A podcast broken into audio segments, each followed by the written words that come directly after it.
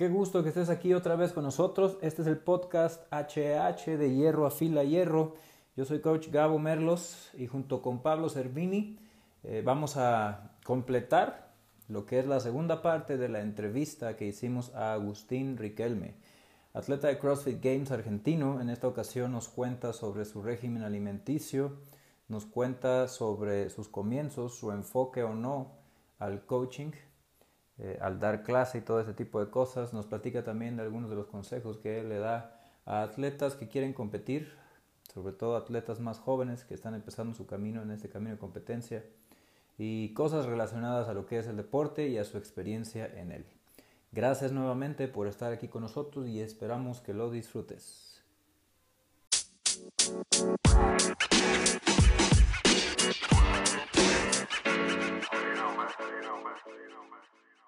3-2-1 de subidas a la soga.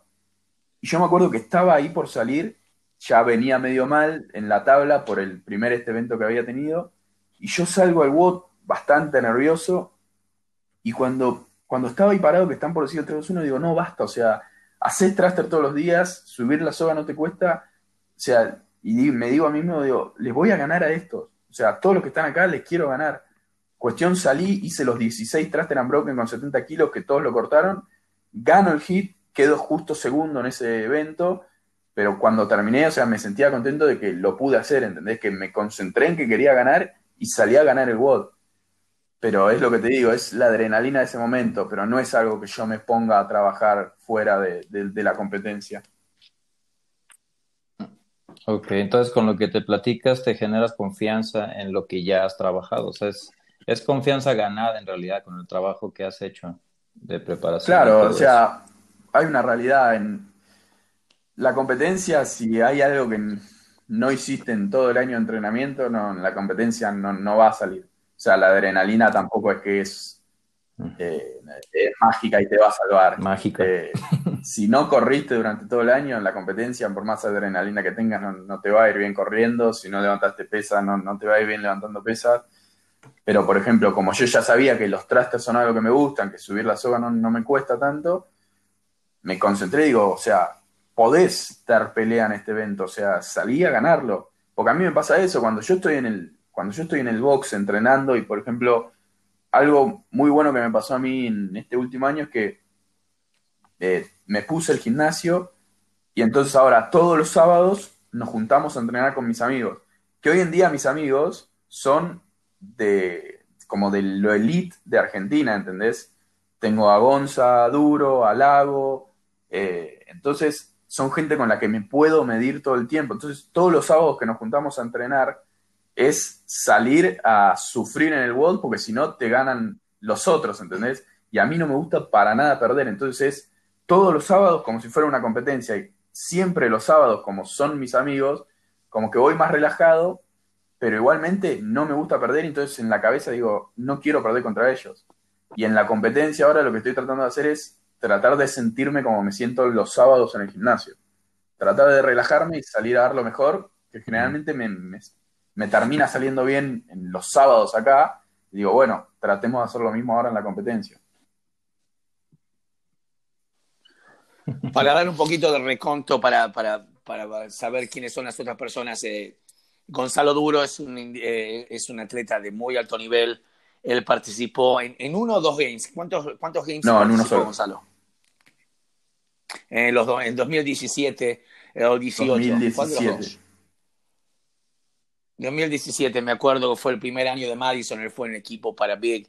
A mí me tocó de casualidad este, juecear un evento de ellos que los voluntarios necesitaban ayuda de staff y fuimos a juecearlos eh, mucha capacidad, aparte un, un, eh, muy, buen, muy buen tipo, él y hermano, y el otro muchacho Lago, que quizás es una de las personas más altas del mundo. Eh, sí, no lo conozco muy bien personalmente, pero es un muchacho que también estuvo en regional, él, fue el regional de, si no me equivoco, al de Río fue seguro. El fue al de Río y al de San Antonio, en equipo los dos Y al de San Antonio, claro, él fue para Tuluca este, también una capacidad increíble. Y siempre eh, Agustín pone videos de, ellos entrenando. Es un, eh, eh, mucha capacidad entre los tres. Son tipos, ellos dos son muchachos que están a, muy alto nivel también competitivo. Entonces regularmente entrenas con ellos. el, bueno, ahora es una situación excepcional este de, del, coronavirus, pero regularmente entrenas con Sí, sí, los días de semana generalmente no tanto. Entreno con, amigos o tengo a alguien que haga la misma planning que yo. E incluso ahora eh, Juanpi y Goncho, estos chicos que te contaba antes, se mudaron acá a Tigre, ellos vivían en Capital y ahora se mudaron a Tigre y entrenan todos los días ahora en el gimnasio conmigo. Y generalmente hacen la planning también. Pero después, si no, los sábados sí o sí vienen todos al gimnasio y hacemos siempre la misma planificación porque incluso Gonzalo y Lago, los que te contaba recién Pablo, ellos hacen la planning de Bros también. Así que siempre hacemos lo mismo. E incluso los días de semana que yo entreno solo es terminar el WOD y preguntarle a la a Gonza, che, ¿cómo te fue? ¿Cuánto tardaste en el WOD? O sea, porque tenemos los mismos WOD para hacer. E incluso ahora durante la cuarentena también tenemos una barra, las mancuernas. Así que las cosas que podemos hacer parecidas o el mismo WOD, termino y les pregunto cómo le fue a ellos. No, Ok, entonces sí te ayuda a entrenar en equipo y te ayuda a estar siempre observando y, como, empujando. Sí, sí, a mí yo necesito estar como, que quizás está mal, pero necesito estar como en competencia todo el tiempo, compitiendo con el otro para sentir que estoy bien y que como que no estoy perdiendo el nivel, ¿entendés?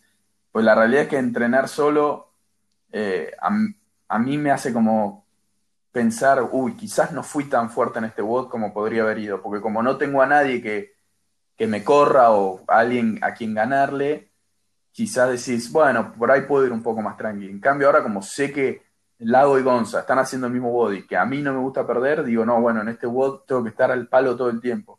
Y en algún momento me pongo a descansar y lo único que pienso es, uh, no, bueno, Lago quizás sigue haciendo los dobles saltos y me está ganando, y así con todos los WODs. Así que no, a mí me sirve, me sirve bastante. de referencia. Oye, Agustín, y, en cuanto al, asunto este de nutrición, que es otra de las cosas que también las personas a veces no prestamos tanta atención cuando se trata tanto de salud como de rendimiento deportivo.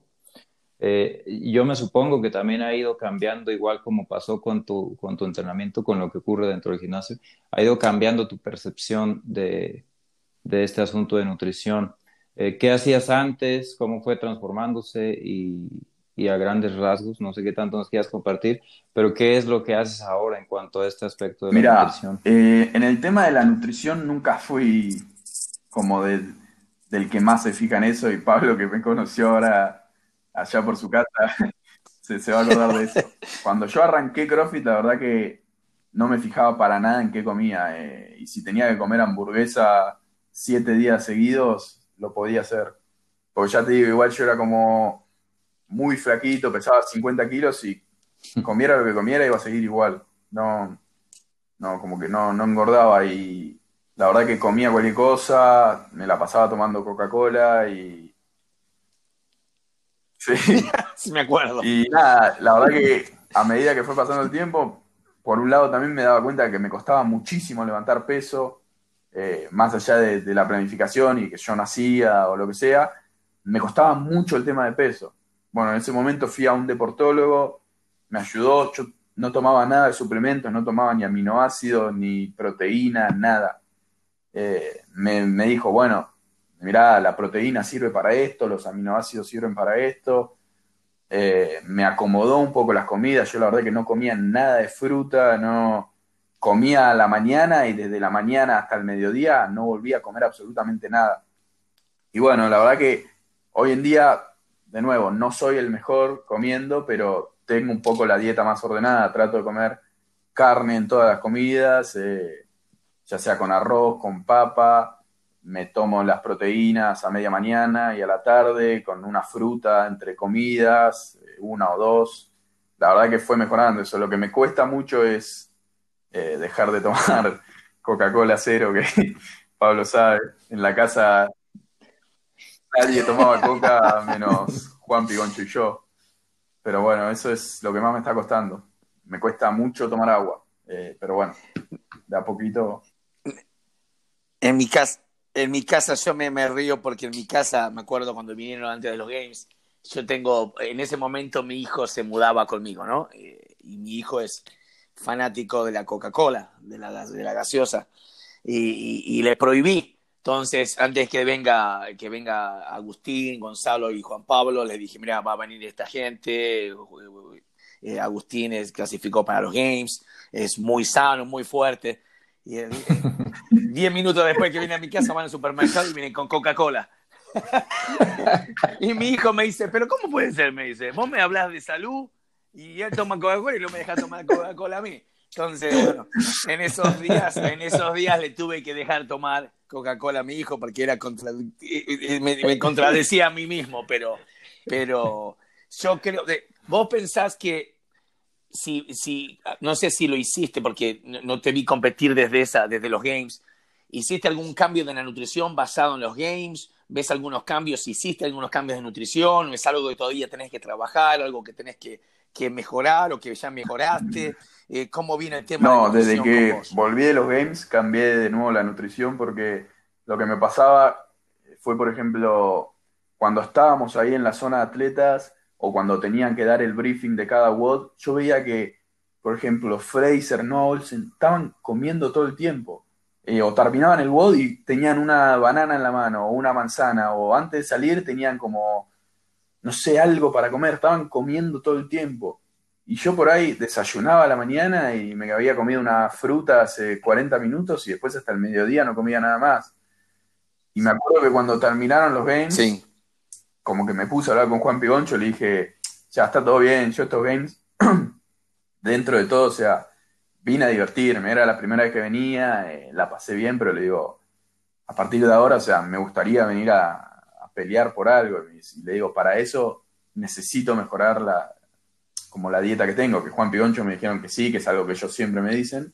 Y en ese momento eh, hablamos con, hay una dieta eh, M2 Performance, creo que es, una de, como una dieta de ahí de Estados Unidos, unos que se encargan de, de armarte la dieta. Y justo hablé con esa chica y me, ordenó un poco, me preguntó todo, cómo entreno, qué tantas horas, qué hago, qué no hago y en base a eso me ordenó más la comida, la cantidad de proteína que tengo que comer, la cantidad de carbohidratos, la cantidad de grasas. Y en base a eso estoy tratando de llevarlo. Eh, pero igual, por ejemplo, desde los games hasta ahora me veo mejor. Yo ya te digo, desde que arranqué CrossFit pesaba 50 kilos. Hoy en día peso 85 kilos. Eh, el primer regional que fui en San Antonio pesaba 70. Así que de a poquito lo voy mejorando. Pero bueno, es algo, es lo que más me cuesta. Qué bien. Pero la coca sigue ahí. la, la, coca, por ahora sigue.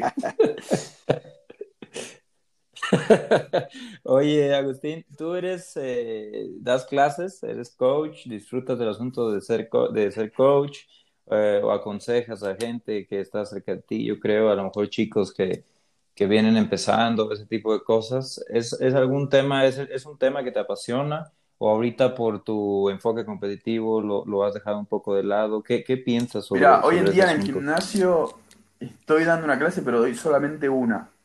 La verdad es que, a ver, me gusta enseñar, pero yo se lo comentaba esto a Pablo también, como que hoy en día siento que no tengo todas las herramientas para poder enseñar un movimiento o...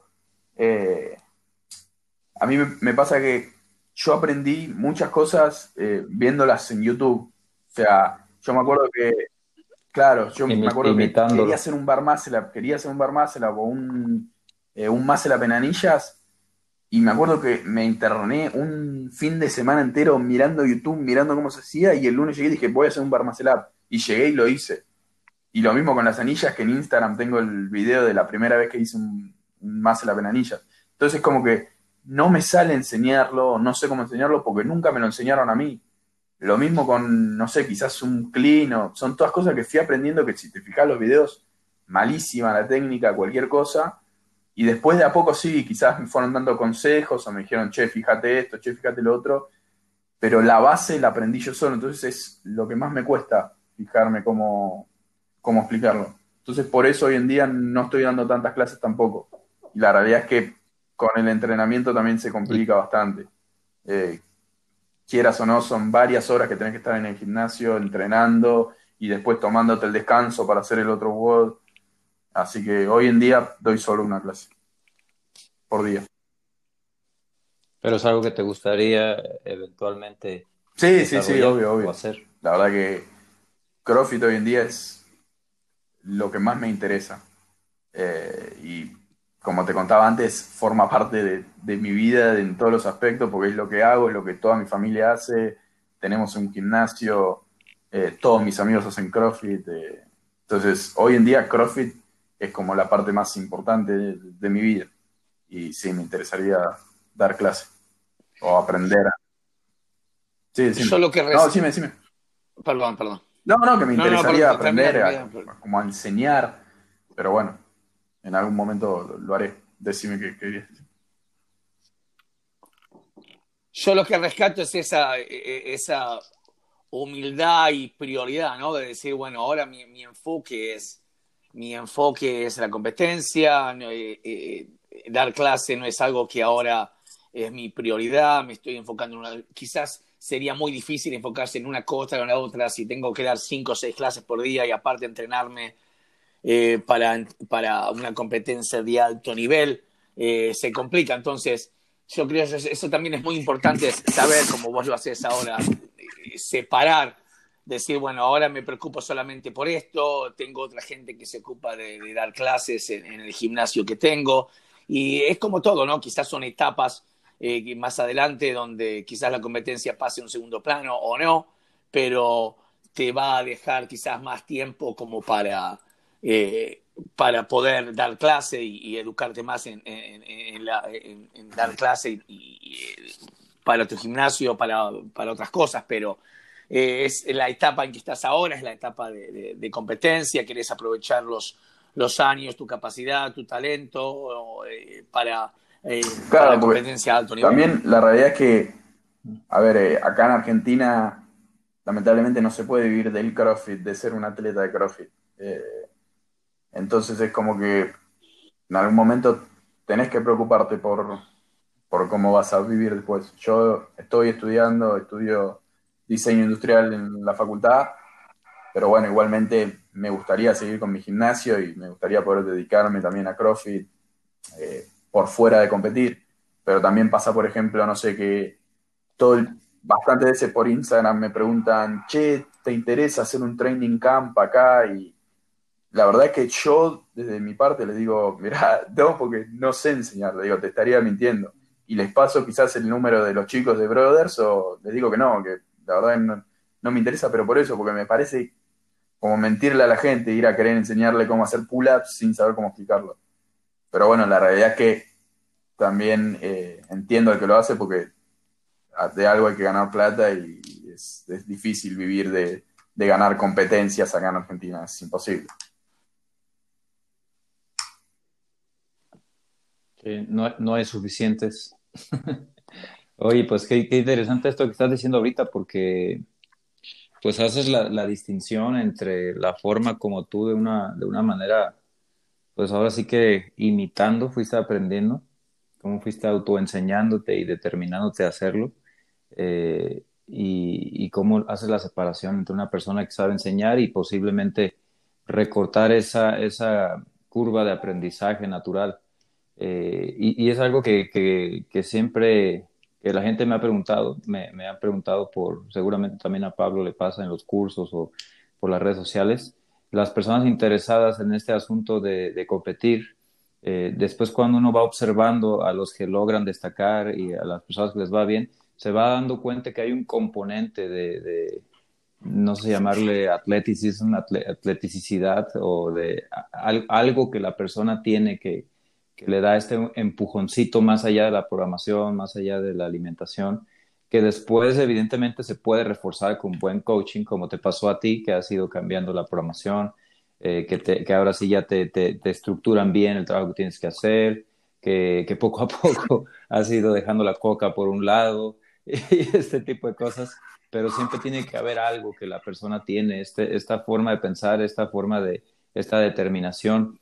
Eh, ¿tú, qué, ¿Tú qué le darías, Agustín, de consejo a, bueno, tú eres bastante joven, tienes 22 años, ¿cierto?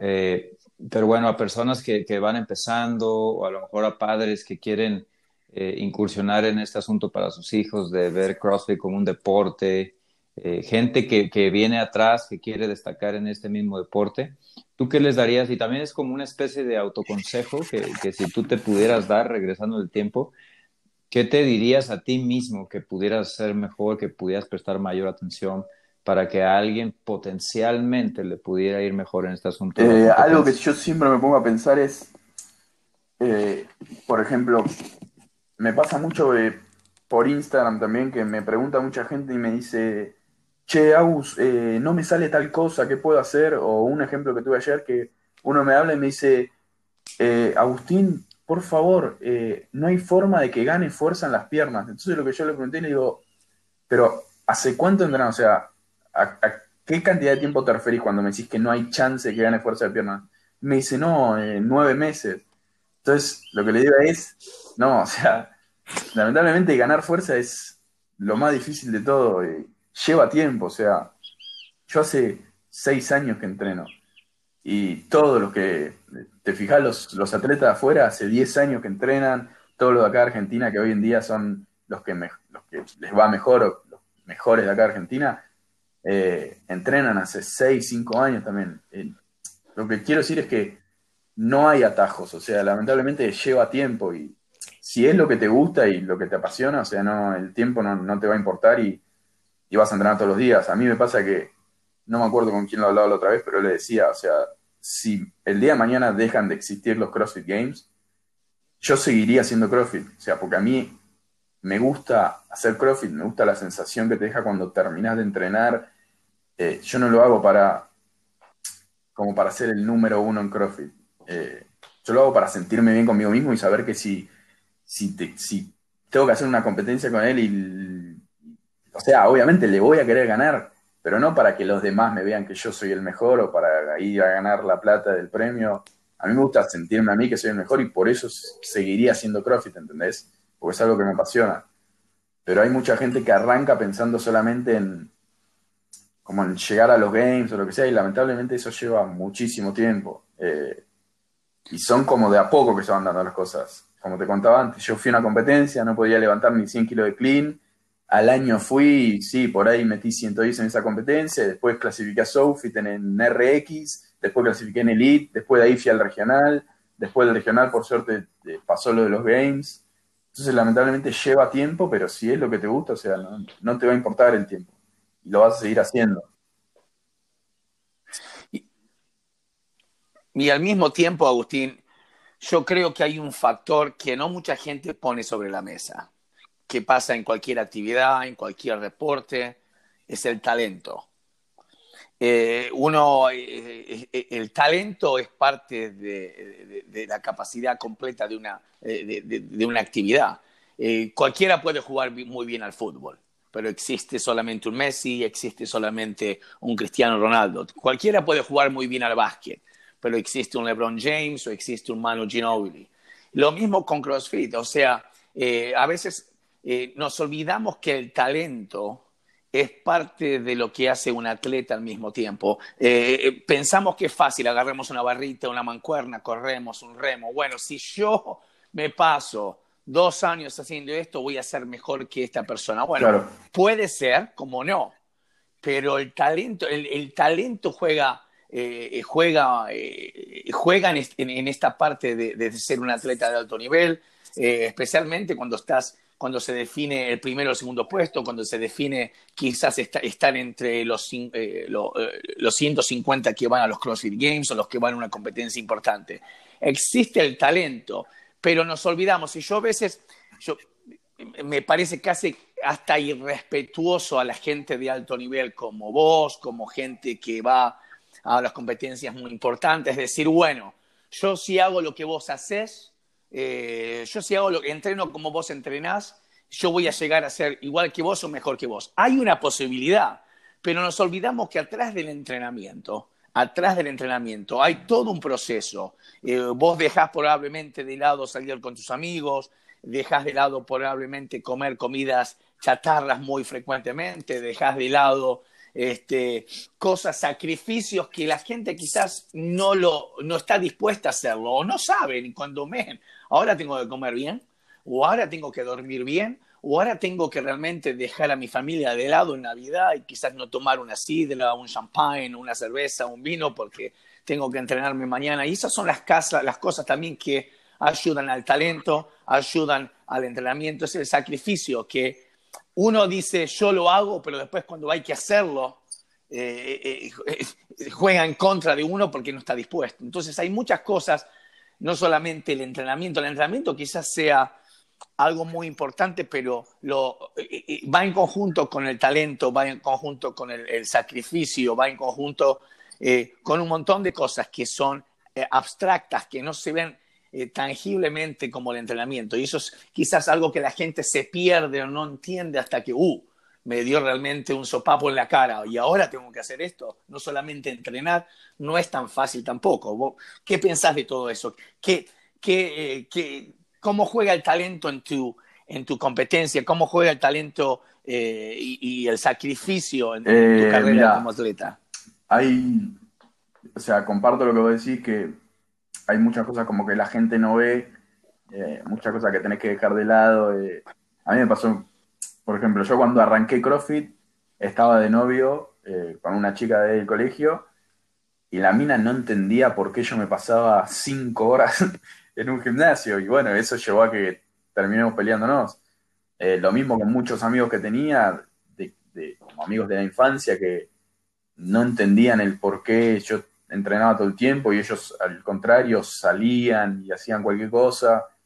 Y eso también me llevó a distanciarme de esa gente, pero hoy en día también eh, tengo otro grupo de amigos que son mis mejores amigos y comparten lo que yo hago, lo mismo con mi familia. Entonces, obviamente vas perdiendo cosas, pero también vas encontrando otras que hoy en día para mí son mucho mejores.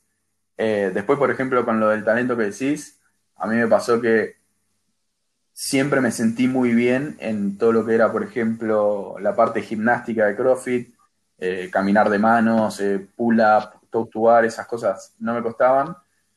Eh, y eso llevó a que me salgan más rápido. Pero, por ejemplo, después sí, con lo de peso, levantar peso es algo que no me considero un talentoso para nada. me, me costó muchísimo y yo me acuerdo el primer día que me puse como a sacar un RM Snatch cuando ya tenía un poco más de noción del movimiento, metí como 55 kilos de Snatch, más o menos. Yo veía gente en ese mismo gimnasio haciendo 100 kilos de Snatch y yo decía, no, estás levantando el doble que yo, o sea, tenés dos barras de las que yo estoy levantando y vos estás haciendo eso. Y no lo podía creer y a veces te frustra, eh, porque es la realidad, o sea, lo ves y decís, si yo entreno, o sea, vengo todos los días a entrenar, ¿por qué no, me sale como le sale a él? Pero lamentablemente es parte del juego eso también y el que se frustra y abandona pierde. Es nada. Hoy en día, por suerte, me siento mucho mejor levantando peso. Tengo 120 kilos de Natch, 150 kilos de clean jerk y me pongo a ver para atrás y, me gusta haber, haber seguido y no abandonado. Y otra cosa que es importante es el no haber usado alguna ventaja o querer eh, haber tomado algún atajo. Que eso también pasó. Yo tenía muchos amigos que iban a entrenar conmigo y decían, no, bueno, pero este seguro se está, está tomando algo, se está redrogando y hacían lo mismo. Y hoy en día hay gente que desapareció directamente porque no lo llevó a ningún lado. Eh, entonces por eso yo me siento contento con, con, cómo lo hice y como vos decís, el talento quizás me ayudó en las partes esas de, de gimnástica, pero en la de, en la de fuerza siento que me tuve que forzar bastante más que el resto porque es algo que siempre me costó. Sí, sí, sí. Al, final tiene que ser talento bien trabajado, porque tampoco el puro talento te, saca a flote, como, como dijo Pablo, como dijiste tú. Va a haber cosas, CrossFit es tan amplio que va a haber cosas que te van a costar más trabajo. Hemos visto a los mejores del mundo sufrir en los CrossFit Games y después van y trabajan muy duro en eso. Entonces, trabajar muy duro y también de forma, muy, de forma adecuada y de forma inteligente. Eh, oye, ¿tú qué crees sobre, sobre este pensamiento que hay cuando se trata de competir, eh, Agustín? ¿Se puede realmente tener una vida equilibrada cuando uno está tratando de ganar, de ser el mejor en algo? ¿Puedes tener un balance en tu vida? O a lo mejor por un periodo de tiempo, cuando estás enfocado ahí, este balance, este equilibrio no puede y mira, eh, a ver, yo veo, por ejemplo, a Fraser y veo todo lo que hace y la forma en que él se toma el, entrenamiento y digo, claro, por eso este chabón gana, porque, porque es, de, es de otro planeta. O sea, vos lo ves y él mismo te lo dice. Me acuerdo que vi un video hace poco que él, cuando se acerca a la competencia, o sea, lo único que hace es levantarse, entrenar, comer, que tiene a la mujer que le cocina, se va a entrenar de nuevo, estira, eh, de nuevo la mujer le cocina lo que tiene que comer y así todos los días de su vida hasta que llega la competencia. Después obviamente gana. Pero yo digo, no sé qué tan bueno está eso. O sea, sí, obviamente, todo el mundo quiere ganar, pero como que se termina volviendo muy rutinario lo que hace y ya como que deja de lado lo divertido de CrossFit, que yo hoy en día el CrossFit lo hago para divertirme también. Eh, pero después, no sé, yo lo veo a Froning, que se la pasaba entrenando, pero en los momentos que él ganaba quizás eh, Obviamente Freund tenía muchas más debilidades, como por ejemplo el tema del nado, el tema de la corrida, el tema de la comida, que quizás tampoco se fijaba tanto en eso, pero yo lo veo como que Froning quizás podía tener una vida más normal y aún así ganarlo, obviamente en otro momento de CrossFit, cuando para mí las etapas como de Fraser y de Froning son diferentes. Eh, pero por ejemplo, yo lo veo a Froning que podía llevar quizás una vida más normal y a Fraser como que es un loco de otro planeta que lo que hace es una locura. Pero bueno. Yo lo que puedo agregar sobre eso, Agustín, el, eh, el CrossFit de competición era realmente en los últimos años cambió muchísimo. Cuando, cuando este muchachito que salió a la vista llamado Rich Froning, CrossFit era algo, viste, algo muy pequeño comparado a lo que es ahora. Entonces, eh, a, Rich le no, sé si le sobraba, pero haciendo lo que hacía él, como vos decís, divirtiéndose o daba la, apariencia que se divertía y estaba todo el, el entorno de él, era preparado para él.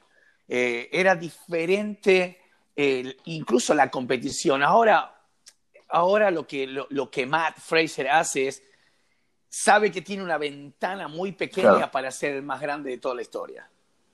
Muy pequeña, porque CrossFit avanzó tanto. Antes, yo que sé, el, que competía, la, la, edad, me acuerdo en los primeros CrossFit Games, 2007, 2008, la edad eran tipos que tocaban los 30, incluso más viejos. Este, era como una reunión de amigos y eso de a poco fue hacer, haciéndose más profesional. Ahora la media son como eh, tu edad entre los 20 y, no sé, y no sé si, no sé si Ben Smith probablemente es el único que tiene más de 30, me parece a mí, pero no hay mucha gente ya que tiene, que está entrada en la edad, o sea que se hizo más, más profesional, más duro, donde realmente no se puede sacar ventaja. Por eso Matt tiene, mira, yo por suerte eh, eh, sé un poquito de cómo es la vida de él. No es tan así tampoco, ¿no? Él durante eh, durante fuera de, temporada de competencia. Eh, la señora de él es una, eh, es una fenómena, ellos se conocieron, ella trabajaba para Reebok en Boston, un día se conocieron cuando Matt fue a Boston y le pidió el teléfono y empezaron a salir. Y gracias a, Matt, ella es muy buena cocinera, ella empezó una compañía de, cocina. O sea que el entorno de él ahora está preparado como para que él sea quizás el más grande de la historia. pero entrena, eh, eh, vive en Cookville, él también se entrena en Mayhem, tiene también su campo, su casa, entrena con tía Tumi, o sea que él la pasa bien dentro de lo que a él le gusta hacer, es como, como vos, y, se juntan con sus amigos, o sea, tus amigos son Gonzalo Duro, es Lago, es Rodrigo, es tu hermana, es de la misma manera que él la pasa bien, o sea, para él pasarla bien es este, entrenarse mucho. Es una persona que fue quizás muy adictiva cuando era más joven. Hay muchos eh, documentales sobre Matt Fraser que él explica que tuvo problemas de adolescente, que fue adictivo a ciertas cosas y cambió toda su vida. Hubo un par de eventos que cambiaron su vida para que esa adicción quizás pase a ser adictiva para una cosa más sana. Pero eh, yo creo que él la pasa bien. Lo que pasa que a mi entender, tiene una ventana más pequeña para ser el mejor del mundo. Eh, ya, ya tiene cuatro campeonatos, ya tiene dos segundos, dos segundos y cuatro campeonatos. Él sabe que puede hacer historia y tiene que estar concentrado en eso. Y realmente es lucrativo también a nivel de él, ¿no? Porque hay mucha más competencia, se, presenta en Dubai, se presenta en, en, el Rogue Invitational, y sabe que ahora él puede vivir de eso, que antes no. sin ir más allá, no es el mismo dinero que ganó en el primer campeonato de él, en el 2011, que lo que se gana ahora en, los CrossFit Games, que es realmente eh, es muy lucrativo. Entonces sabe de que está el pico más, más alto de su profesionalidad y sabe que puede hacer historia. Sí, pero evidentemente sí hay cierto desequilibrio intencional en, lograr el, la meta hasta que tienen. Y quizás es diferencia de carácter. Rich Froning es quizás para algunas personas un poco más carismático y a lo mejor Matt es más serio, es más directamente a lo que voy y, vaya, sonríe menos. Pero, pero bueno, entonces eh, el asunto es que hay que trabajar, hay que trabajar muy duro y hay que tener algo extra también para, para poder pues resaltar o para poder destacar más bien en esto de, de, CrossFit, que es bastante, bastante complicado. Y bueno, pues ya para cerrar con, con esta edición, eh, Agustín, ¿hay algo más que, que, tú quisieras comentar? No sé si nos quieres platicar de cuáles son, en dónde tienes puesta la mira en cuanto a competencias que se vienen, estás en un periodo de descanso, nos dijiste del, del, asunto de tu hombro que, que, que te lo operaron, eh, ¿cuáles son tus, tus objetivos a, corto, mediano, largo plazo? Este año, la verdad que está complicado por el tema de, las competencias, con todo esto del tema del, coronavirus que pasó. La verdad que muchos sanctions que habían se cancelaron o se pasaron para más adelante. Así que por ahora, tema de competencia así presencial, no sé cuál va a ser. Eh, si se llega, que espero que sí, que se haga Sofit este año, eh, obviamente a Sofit voy a ir, Después, eh, siempre mi foco más grande está puesto en el Open, que este año lamentablemente me lo perdí por el, por el hombro, que justo fue que cambiaron la fecha y se hizo en octubre, si no me equivoco, y no se hizo más en febrero o marzo como se venía haciendo. Así que la idea es el Open de este año, SoFit, y a partir de ahí ir viendo. El hombro, la verdad que ya hoy en día está, está bien, ya puedo hacer todo lo que hacía antes. Así que, con eso no tengo problema.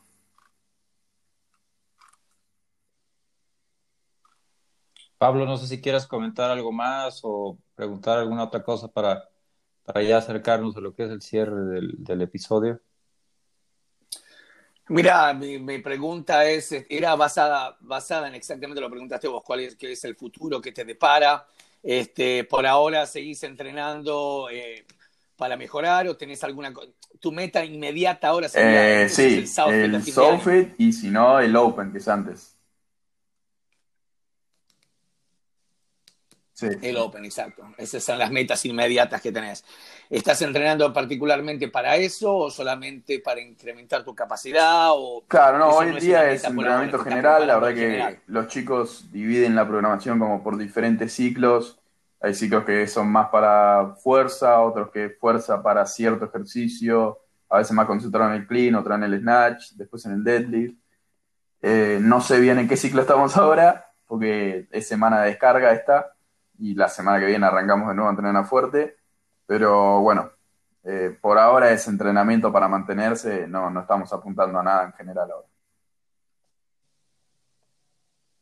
Oye, ahorita que mencionas eso, en algún punto, eh, Agustín, tú reconociendo lo que te envían tus, eh, tus coaches, en algún punto en realidad dejas completamente de, hacer CrossFit? O sea, que te dediques completamente a levantar pesas. No, no, no. yo qué sé. Eh, todas las semanas tengo, por ejemplo, no sé, lunes snatch, miércoles deadlift, viernes o sábado clean jerk, pero siempre, a ver, quizás hay veces que la parte del levantamiento se vuelve más larga o junto con la estructura se vuelve un poco más duro, pero siempre hacemos un WOD, eh, siempre seguimos haciendo CrossFit. Eh, no, no es que nos tiramos más para el lado del levantamiento, más para el lado de, no sé, de hacer solamente estructura, no, siempre hacemos CrossFit. Va, muy importante entender eso porque es parte de lo que se está buscando, que logra adaptación en muchas áreas. Y en una persona como, como Agustín, pues ya tiene bastante detectado por toda su, su, trayectoria como deportista, eh, cuáles son esas áreas en donde puede seguir mejorando. Entonces, es muy, muy importante que la gente que está escuchando esto entienda porque entrenamiento segmentado produce resultados segmentados y si vas a hacer más de algo, es importante que sepas por qué lo estás haciendo y con una intención clara. Pablo. Ah, exactamente. Eh, es, es, entender de lo que se busca y básicamente lo que dijiste vos. Me sacaste las palabras de la boca. Pensamos lo mismo. Pues muchas gracias, Agustín. Eh, gracias por haber tomado esta llamada. De verdad fue un gusto tenerte aquí. No tengo el placer de conocerte en persona, pero quizás ya en algún punto se dé la, la oportunidad. Pero pues muchas gracias por, por haber tomado la llamada. Muchas gracias también, Pablo, por haber, haber los dos hecho un tiempo para poder estar aquí grabando. Y estoy muy seguro que la gente que escuche este podcast va a estar igual de agradecida por toda la, la información que fuiste tan amable de, de compartirnos en esta ocasión. Agustín, gracias de, de, corazón. Este, realmente sé que para vos el tiempo vale mucho porque te sacamos de tu entrenamiento este, para mí no, es por un favor, honor de que muchas gracias a ustedes dos y cuando quieran lo volvemos a repetir, yo no tengo problema.